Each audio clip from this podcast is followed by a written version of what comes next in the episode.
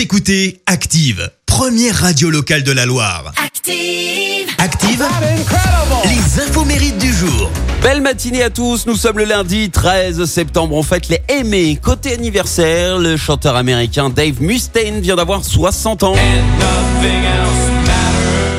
Il était le guitariste original et cofondateur de Metallica avant d'être euh, viré euh, du groupe en 83 en raison de ses problèmes d'addiction et de ses disputes avec les autres membres. Alors euh, derrière il crée le groupe de trash metal Megadeth et il y a une histoire paranormale qui circule qui fait flipper même. La première version de la chanson The Conjuring du deuxième album contient en fait eh bien des paroles de magie noire censées aider Dave à se faire euh, aimer par la fille qu'il veut et faire du mal à son pire ennemi.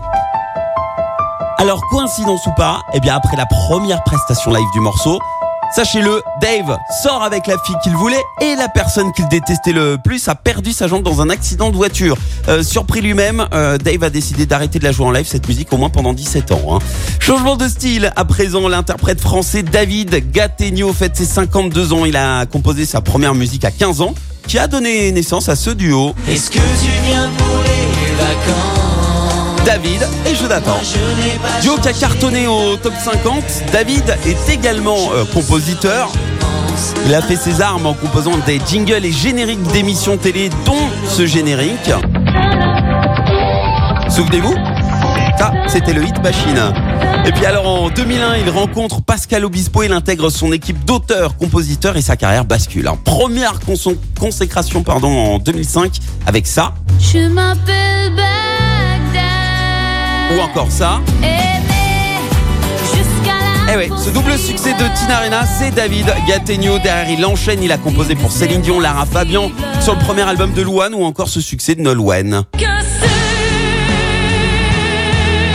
Et dernièrement, il a collaboré avec Joyce Jonathan et Amel Bent.